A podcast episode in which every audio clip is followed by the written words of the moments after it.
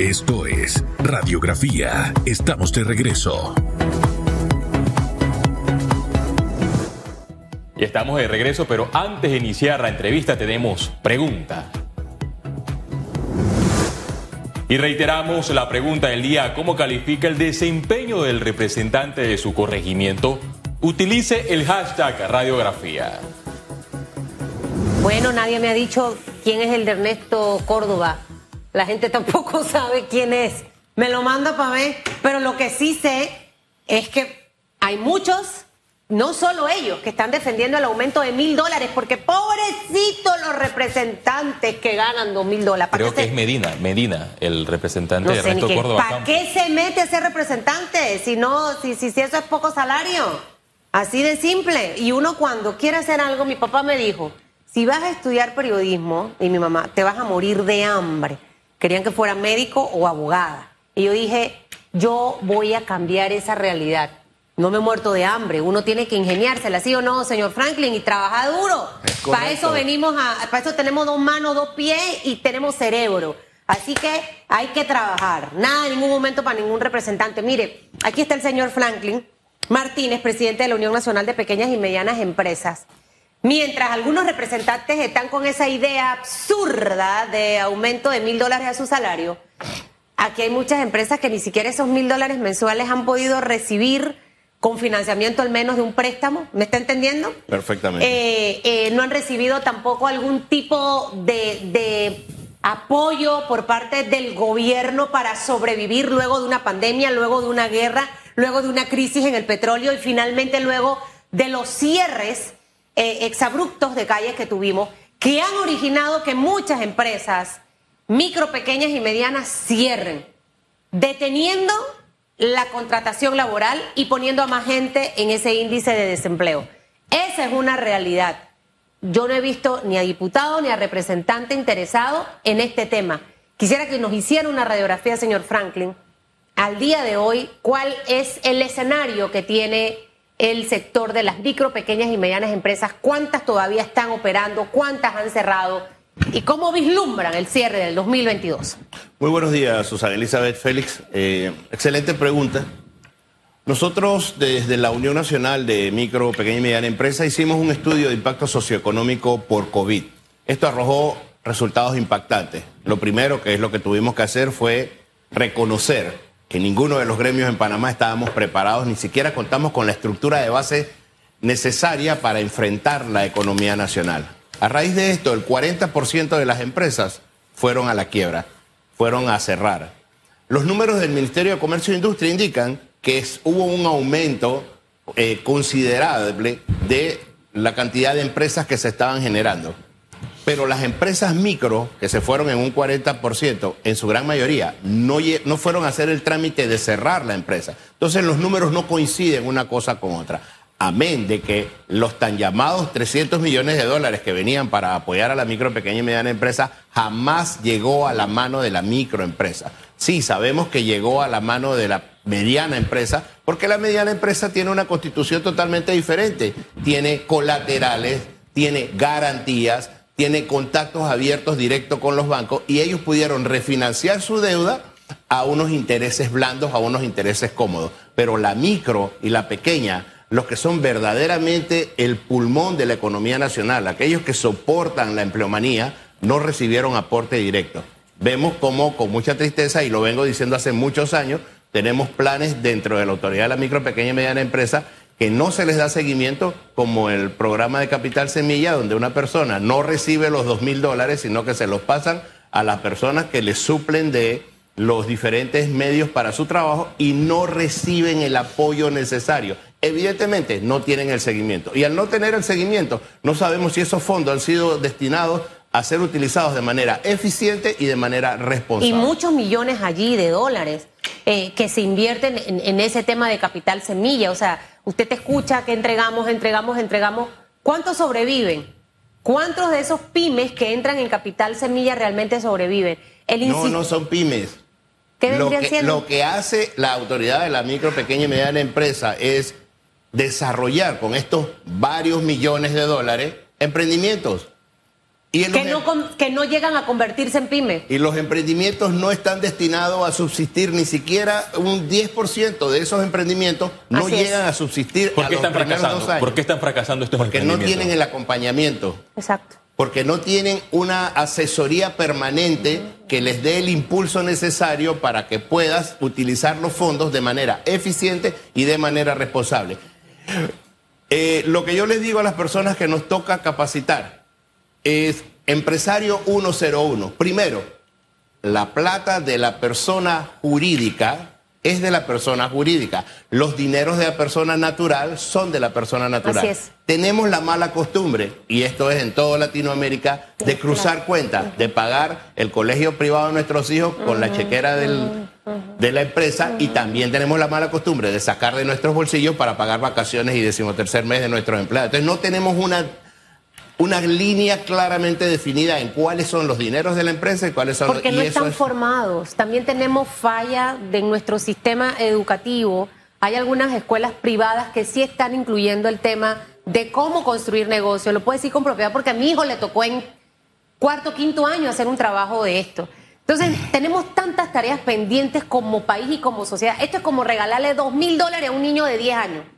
¿Qué va a agarrar? Va a comprar paleta, ven, yo te llevo, yo te llevo, y al final esa plata no va a, a us- a usarse de manera correcta. Es lo mismo que desde mi punto de vista se ha hecho con muchas de estas personas que se benefician con el capital semilla. Ahora, ¿qué hacemos con casi los mil millones de dólares que están dentro de las bóvedas de los bancos? Aquí estuvo el señor Amaury Castillo de la superintendencia y, hablaba de una seguridad estatal por parte del gobierno para poner de manera más accesible este dinero a las micros y las pequeñas empresas. Carlos Araúz, economista de prestigio, que también está siempre en nuestro programa, resalta lo mismo, esa seguridad estatal. Eh, ¿Qué piensa Franklin Martínez, que es presidente de, la Unión Nacional de Pequeñas y Medianas Empresas, sobre esta opción, para ver si finalmente esa plata se pone a circular de una manera más segura? Porque entendemos también el papel de un banco, ¿no? No puede dársele tanta plata y empezarla a prestar sin, sin tener la seguridad de que ese di- dinero va a retornar. Debemos tener claridad sobre cuál es el objetivo de esos mil millones de dólares. Esos es- fueron destinados para que los bancos, en el momento en que pensaban tener falta de liquidez, pudieran hacer uso de esos fondos. Evidentemente, ningún banco coherentemente va a utilizar estos fondos porque va a caer en una situación de que presentas una situación de inestabilidad, de iliquidez y la superintendencia de bancos te va a agarrar el banco y lo va a intervenir. Eso es algo evidente. Entonces, esos mil millones de dólares no tienen ni oficio, ni beneficio, ni destino. Porque conscientemente ninguna entidad bancaria se va, a poner, se va a poner en una situación en que la superintendencia de bancos crea que ellos están en iliquidez. Nosotros sí creemos consciente que la utilización de eso sería vital para un punto que no estamos haciendo. No estamos creando la cadena de valor. Nosotros no estamos haciendo las mediciones. Desde el momento en que la Unión Nacional de Pequeña y Mediana Empresa, durante la pandemia, hizo el estudio eh, por, por la crisis que estábamos viviendo, no hemos vuelto a medir cuáles son las realidades de la micro, pequeña y mediana empresa. Aproximadamente en 15 días nosotros debemos estar sacando un segundo estudio. Pero ¿qué es lo mínimo que nosotros estamos pidiendo? Que si el Estado, que utiliza con mucho beneficio estos números, que por lo menos financien la realización de estudios para saber a dónde estamos y hacia dónde vamos. Entonces, a esta altura no hemos podido obtener ese aporte, ese apoyo de parte del gobierno. Hablando de, de- este tema de capital semilla, un diputado en la Asamblea Nacional, si la memoria no me falla, Edison Brose, solicitó información para conocer quiénes son esas personas que están recibiendo este dinero por parte del Estado y para hacer un análisis si en efecto el emprendimiento está funcionando. Por aquí hubo una barrera porque se habla de la ley de protección de datos. La información no, está, no fue compartida y se desconoce si de verdad el emprendimiento está funcionando. Hay un vacío. ¿Qué se puede hacer ante esta realidad?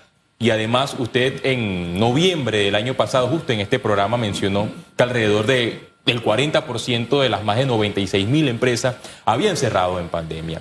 ¿La realidad ha disminuido en qué porcentaje? Y si eh, la cifra es acorde con lo que estamos viviendo. Como miembro de la Junta Directiva de la Autoridad de la Micro, Pequeña y Mediana Empresa, yo debo ser consciente de que el director de la institución es responsable de guardar y velar por la seguridad de la información que ahí se maneja. Pero de manera real, de manera fáctica, nosotros tenemos que entender que si los fondos llegan a los proveedores y no a las personas que están como emprendedores, los nombres que aparecen son los nombres de los emprendedores. Pero esos emprendedores en realidad no reciben ni un real. Ellos reciben los productos. Pero eso entonces es irreal. Entonces, eh, Así de simple al final se benefician de los productos y es una manera como de que los dineros no se inviertan en, blower y en caja de pinta, como lo digo yo de una manera ¿Y quién supervisa la calidad, por ejemplo, del blower? Que con el pasar de los años uno va aprendiendo que un blower para un salón de belleza no es el mismo blower que tú encuentras en una farmacia. Y, una licuadora para hacer batidos no es la misma licuadora que usted va a tener en su casa. O sea, yo, yo siento que, que ese programa hay que revisarlo. No sé si, darle más cuerpo y demás, eh, pero yo siento que allí todavía nos quedamos cortos. Estados Unidos, que ha detectado que todo el tema de, de, emprender lleva a muchas personas a convertirse en pequeños, medianos y grandes empresarios, le ha puesto el ojo a ese tema. Ha dado apoyo financieros a ese sector. Siento que no los ha dejado del todo abandonados. Yo he tenido la oportunidad de visitar la República Federal de Alemania, acabo de regresar hace un par de días, donde fuimos invitados por la Fundación Konrad Adenauer a hacer un diagnóstico de cuál es la situación de ese gran país y tenemos mucho que caminar.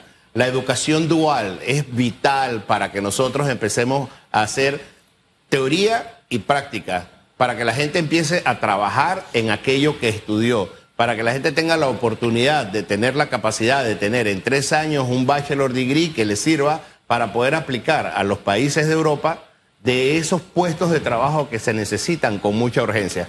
Pero la realidad de Panamá, de la micro, pequeña y mediana empresa, como bien me pregunta Félix, después de los 40% que perdimos durante la pandemia, con los cierres de calle se perdió 10% más. Entonces, el 50% del tejido empresarial de la micro, pequeña y mediana empresa se perdió durante los últimos tres años. ¿Qué hacer para reconstruir el tejido empresarial? Lo primero que tenemos que hacer es medirnos, saber a dónde estamos realmente, saber que ese 50% que nosotros manejamos, cuántas empresas en número representa, cuántas micro, cuántas pequeñas, cuántas medianas y cuál es la cadena de valor en la cual se puede ubicar cada una de ellas. Porque si no tenemos identificada la cadena de valor, los esfuerzos que se están desarrollando van a tener espacios vacíos donde no se van a poder concatenar los esfuerzos para mejorar la economía nacional. Nos falta mucho para mejorar la economía nacional con relación a los aportes a las pymes que generan muchos empleos. Pero en la Asamblea Nacional recientemente se aprobó un proyecto de ley, la iniciativa 462, ya está en manos del presidente Laurentino Cortizo para su sanción. Este proyecto de ley, ¿qué aportes positivos le dará a las pymes? Nosotros en reuniones con varios eh, segmentos de la micro, pequeña y mediana empresa encontramos que había un proyecto que estaba desde el año 2020 presentado en la Asamblea Legislativa y lo impulsamos. Nosotros le pedimos al presidente de la Asamblea, el doctor Adames, que nos hiciera la venia de proceder a prohijar en segundo y en tercer debate este eh, proyecto de ley y con muy buenos ojos vemos que se haya aprobado. ¿Qué sucede? Este proyecto de ley establece un mecanismo por el cual la micro, pequeña y mediana empresa a la cual el gobierno central le debe dineros pueda certificar su deuda. Una vez que esta deuda ha sido certificada, estas empresas pueden proceder a negociar estos, eh, estas certificaciones y obtener liquidez que es vital para la pequeña empresa en este Esto funcionaría solamente para aquellas empresas que el gobierno les adeuda, que el Estado les adeuda. Sí, es solamente para deuda contra empresas que le han prestado servicios al Estado y que en su mayoría una empresa micro o una empresa pequeña o una empresa mediana no tiene los fondos necesarios para financiar la actividad del Estado. Entonces el pago del Estado siempre va arriba de 200, de 200 meses. O sea que aquí pasan años y las pymes ofrecen un servicio y reciben el dinero meses, años después. Rápido, 180 meses. 180 días, perdón. 180 días. 180 días. Rápido. corrijo. Y eso si tiene palanca y le ayuda a alguien por aquí, Rápido, le ayuda por allá. Sí, pero rápido serían seis meses. Bueno, pero es que al final, eh, rápido sería en 30 días. En, en realidad, como ¿por, por qué nos cuesta tanto que el modelo privado pueda replicarse en el sector público? Yo siento que allí de verdad también tenemos muchas taras que empezar a, a mejorar. Eh, ¿Cómo se vislumbra, señor Franklin? Ya entramos en octubre el sábado. Sí, señorita. Octubre, noviembre y diciembre. ¿Cómo se vislumbra este cierre cuando todas estas empresas están esperando a Santa Claus como los niños? Porque son los meses en donde recogemos la plata perdida eh, y definitivamente que esperamos precisamente que arranque un 2023 con un nuevo escenario. Nosotros vemos con muy buenos ojos el manejo que está teniendo el país en cuanto a la economía. Sí, estamos adelantando, estamos despegando algunos sectores. Ya el turismo se está viendo cómo se está manejando.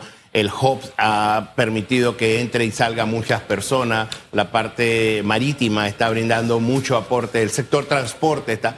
Pero esto lo que ha permitido es que la economía nacional esté clusterizada. Lo hemos dicho en varias ocasiones. Hay segmentos de la población, hay segmentos de mercados que sí están avanzando. Pero, por ejemplo, el sector de lo que es la economía verde, la economía naranja, no ha arrancado. El bendito llamado bloque 6, que ya no, le, llamamos bloque 6, sino que le llamamos al sector eh, cultural y al sector de lo que es sano entretenimiento. Las discotecas están despegando muy poco. Los restaurantes sí están avanzando, pero muy poco. Y algunos restaurantes que tienen No la capacidad de invertir, de meterla a la publicidad, de, de- de tener actividades eh, cada día. Eso, pero ahí hay un esfuerzo, pero no, todo el- no todos los restaurantes tienen esa capacidad. De hecho, usted va, a veces va por ciertos lugares y ve, cerró este restaurante, cambió de nombre. ¿Por Mm. qué? Porque lo vendieron, otro lo compró.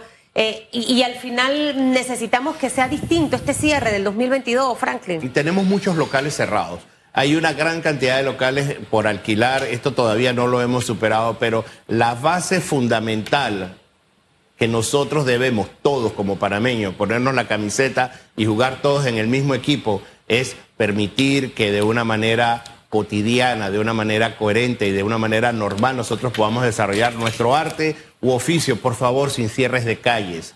El cierre de calles es fatal a nivel nacional y a nivel internacional, nos deja muy mal visto a nivel internacional. Afortunadamente, los últimos meses del país ha dado luces como que vamos en esa correcta vía de comunicación, ya el tema de la mal llamada mesa del diálogo se está mejorando y estamos viendo que existe otro tipo de comunicación. Evidentemente, desde la línea que hemos recibido de nuestro presidente Castillo en el CONEP, donde todas las empresas y todos los gremios nos reunimos, eh, miramos con muy buenos ojos cuál es el futuro que viene para la economía nacional y apostamos a la educación. Nosotros creemos que tenemos que implementar el tema de lo que acabamos, acabamos de recibir de información de la educación dual, del acompañamiento a las empresas, de un financiamiento que no sea solamente entrega de dinero y que las personas no sepan cuál va a ser la manera eficiente o responsable como se van a manejar esos fondos y que al final del día nosotros como panameños entendamos que es a través de la conformación de una cadena de valor que podemos llevar mejores días a Panamá. ¿En qué región o provincias están las pymes más afectadas? ¿En la ciudad capital o en el interior del país? ¿Usted ha logrado percibir esto? Sí, como no, es una afectación general. Nosotros tenemos afectación a nivel nacional por el tipo de productos y por el tipo de servicios, pero en la capital de Panamá, que es donde están la mayoría de las empresas, y que estas empresas son empresas de servicio, el cierre de los 18 meses que tuvimos por pandemia y luego el mes que tuvimos con recientes data, hizo demasiado daño en la economía. Hay muchas empresas que no se han todavía podido levantar de ese golpe tan fuerte al bolsillo. Vamos a ver qué sucede en los próximos meses con relación a las micro, pequeñas y medianas empresas, las que mayor generan empleos en la República de Panamá, se vieron afectadas durante la pandemia, los cierres y esperan mejores días. Ya se acerca Navidad, Susana Elizabeth Castillo. ¿Qué Claro. pasará? ¿Habrá reactivación? Sí. Eh, creo que es importante eh, eh, retomar el tema que mencionaba el señor Franklin.